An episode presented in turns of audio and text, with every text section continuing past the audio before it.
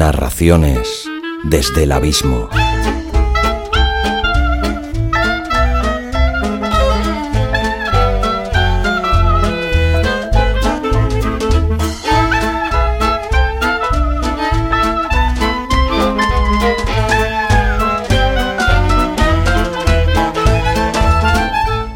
Hola a todos, soy Xavi Villanueva y os doy la bienvenida al octavo capítulo de Narraciones desde el Abismo, un programa para todo aquel al que le gusta la literatura y es incapaz de encontrar el tiempo necesario para coger un libro y leerlo.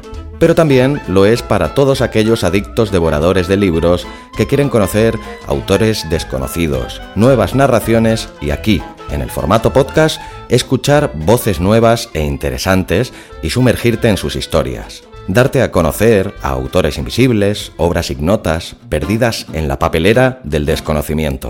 Rescatar esos muchos escritos, esas narraciones que son carne de cajón o que mueren huérfanos en un disco duro, y ofrecerles un refugio, un hogar. Ayúdame a darlo a conocer y que todo aquel que tenga una narración olvidada o relegada al abismo del olvido, si así lo quiere, me la haga llegar a contacto arroba abismofm.com. La leeré con mucho cariño y atención y si cumple las mínimas normas de calidad y es factible, la grabaré y saldrá publicada en este podcast en forma de audiolibro por capítulos. En este octavo capítulo de Narraciones desde el Abismo, eh, os traigo la segunda narración de nuestro primer autor invitado, Jaime Sempere, al cual conocimos a través de su entrevista la semana pasada, pero también a través de su estupendo escrito, Una puta de 200 euros para Diego, que más de uno ya me habéis comentado que os había gustado mucho. Pues bien, hoy presentamos Historia de un amor marciano, que el propio Jaime ya nos advirtió en la entrevista que es su escrito más personal y autobiográfico. Aún así, Jaime ha querido enviarnos un mensaje para explicaros, él personalmente, esta curiosa narración que estáis a punto de escuchar. Os dejo con Jaime, a ver qué nos cuenta, y automáticamente después pasamos directamente a la narración. Abismeros y abismeras, por segunda semana consecutiva nos acompaña un tío talentoso y peculiar. Desde Zaragoza, con todos vosotros, Jaime Sempere.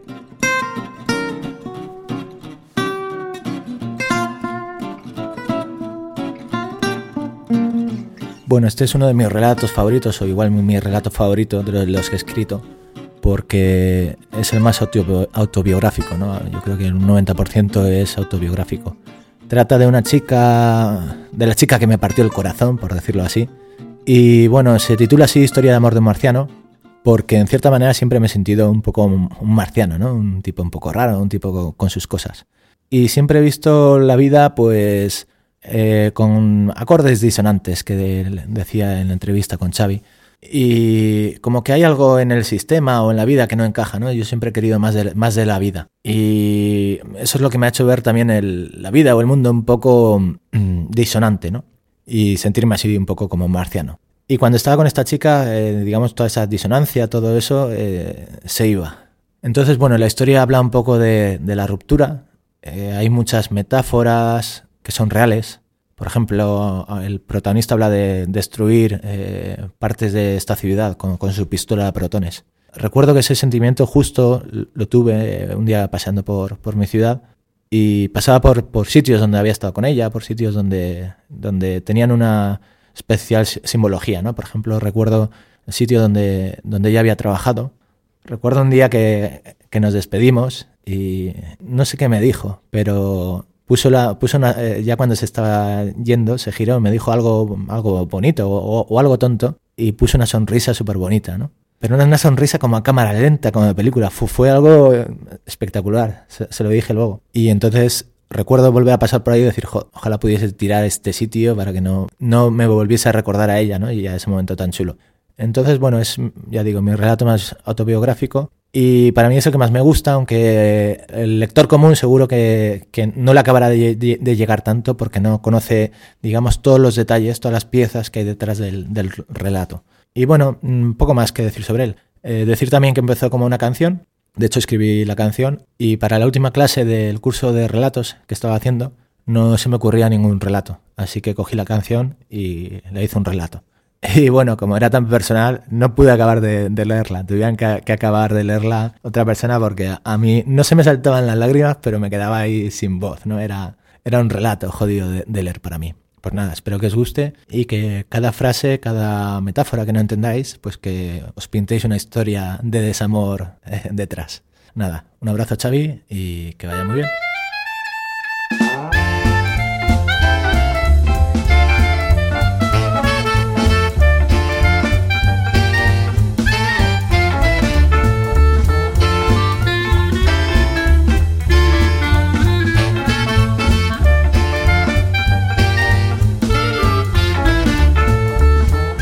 Historia de un amor marciano.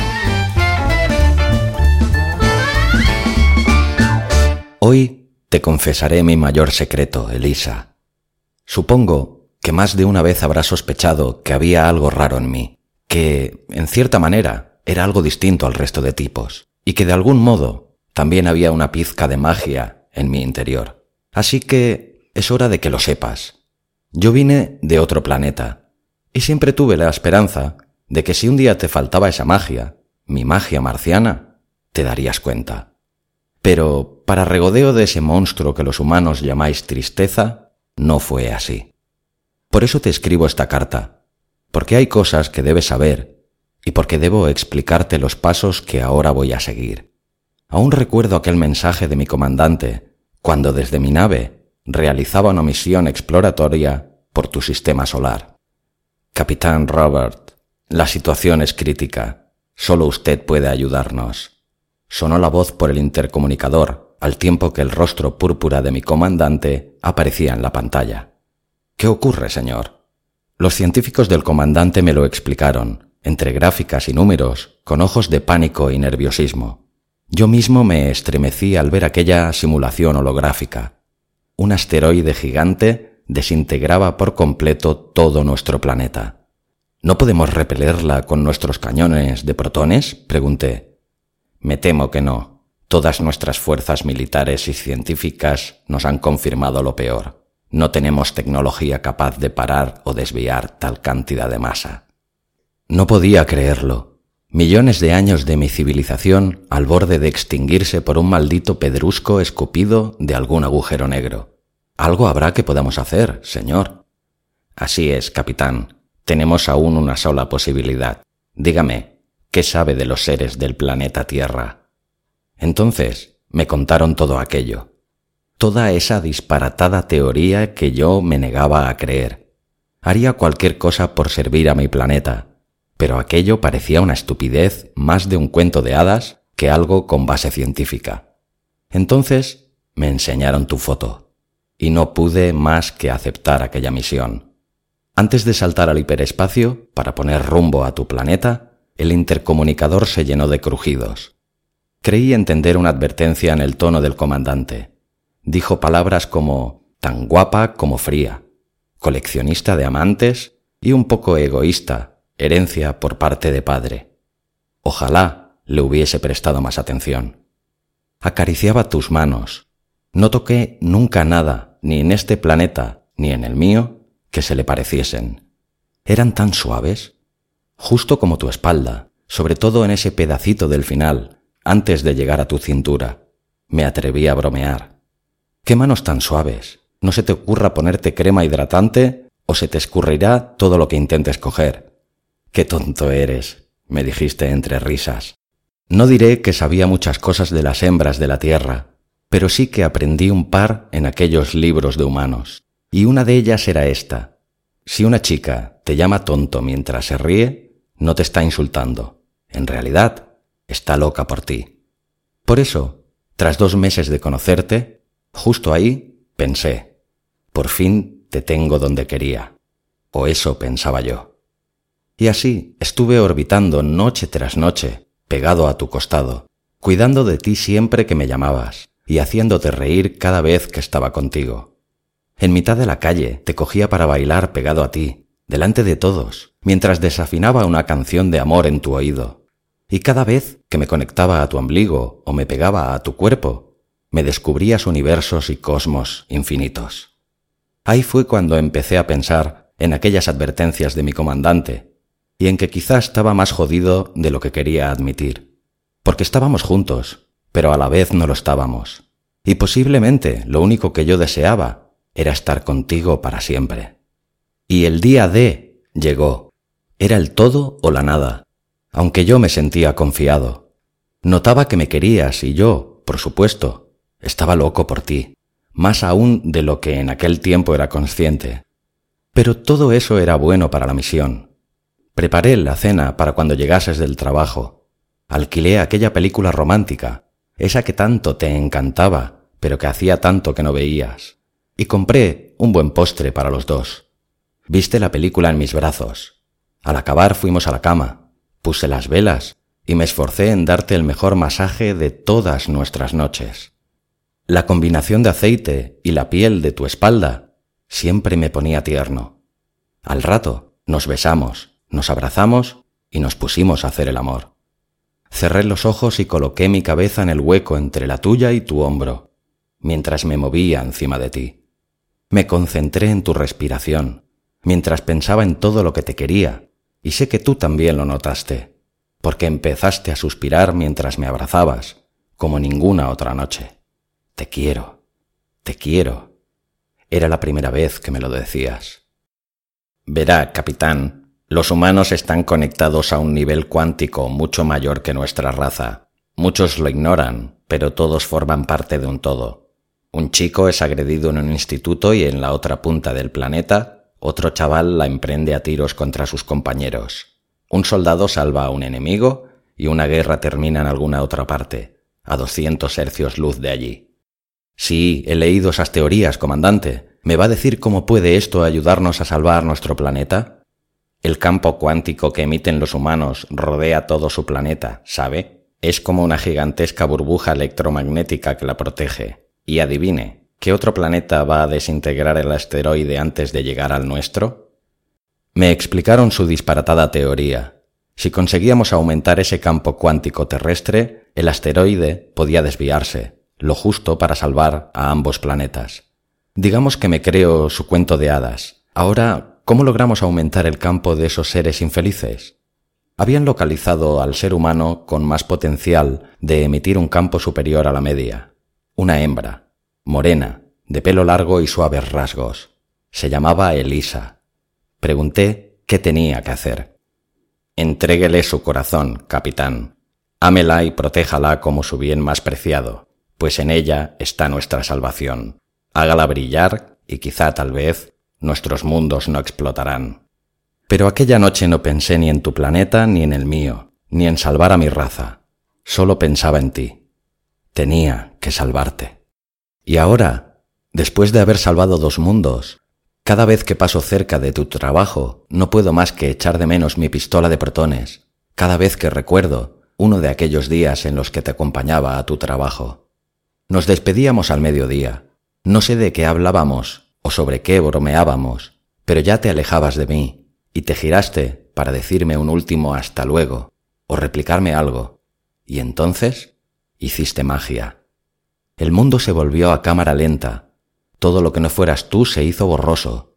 Y el tiempo, afortunadamente, se movió muy despacio, porque así pude disfrutar de esa sonrisa que poco a poco se fue desplegando abrazándome y conquistándome como si fueras una sirena.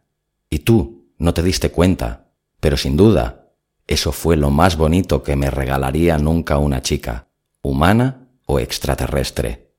Y echo la mano a mi cinto buscando esa pistola, pero olvido que se perdió entre los restos de mi nave al estrellarme. Ojalá la tuviese aquí. Podría pulverizar todo este rincón para que cada vez que pasase no volviese a escocerme este corazón humano pero al menos cumplí mi misión, y aunque nadie de tu planeta lo sepa, salvé tu mundo y el mío. En mi planeta ahora cantan mi nombre y me levantan estatuas. Me mandaron mensajes pidiendo que regresara, diciendo que los marcianos no debemos estar con morenas, pero les mandé a la puñetera nebulosa de Orión.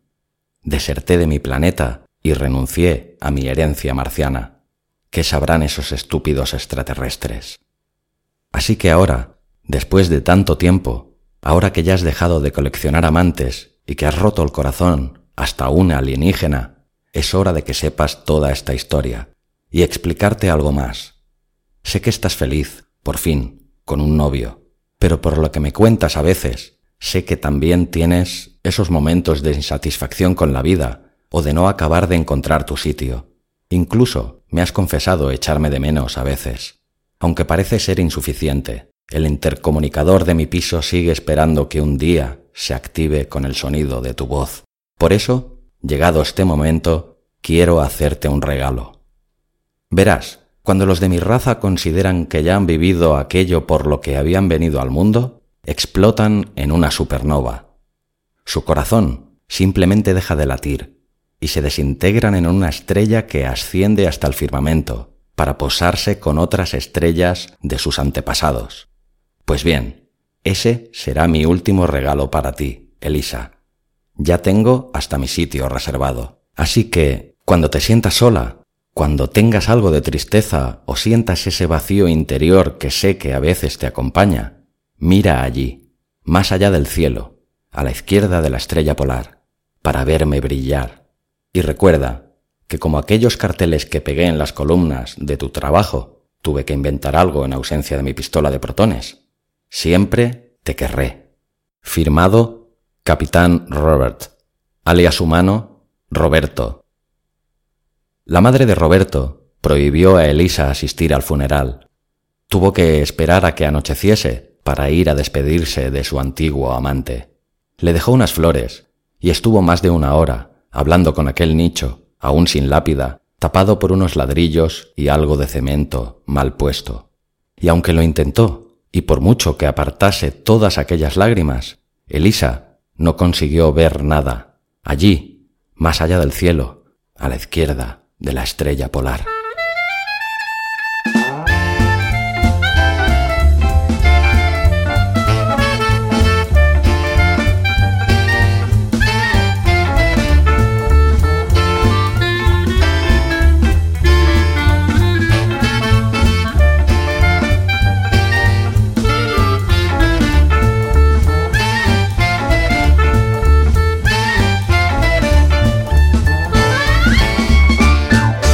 Hola de nuevo a todos. ¿Qué os ha parecido Historia de un amor marciano? Si os ha gustado, la semana que viene en Narraciones desde el Abismo podréis disfrutar del tercero de los escritos de Jaime Sempere, un corto para Patricia.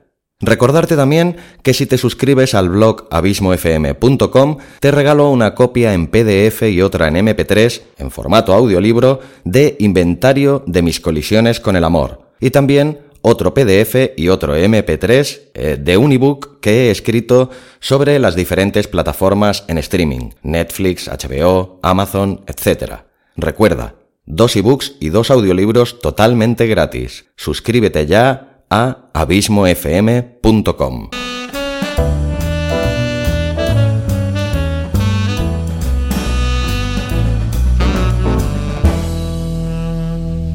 Gracias por acompañarme en este octavo capítulo de Narraciones desde el Abismo. Te espero con los brazos abiertos la semana que viene. Que tengas una semana fantástica y no olvides que, en un libro, siempre tendrás un buen amigo. Si no eres lector habitual o no lo has sido nunca, no olvides que ahora puedes escucharlo. Y, como nunca me cansaré de recomendar la lectura, aprovecharé cada programa la última frase para incitaros a que leáis, si nunca lo hacéis, o a que leáis más si lo hacéis muy poco. La frase de hoy se la debemos al filósofo y jurista francés del siglo XVIII, Montesquieu, y dice, amar la lectura es trocar horas de hastío por horas deliciosas. Hasta la semana que viene.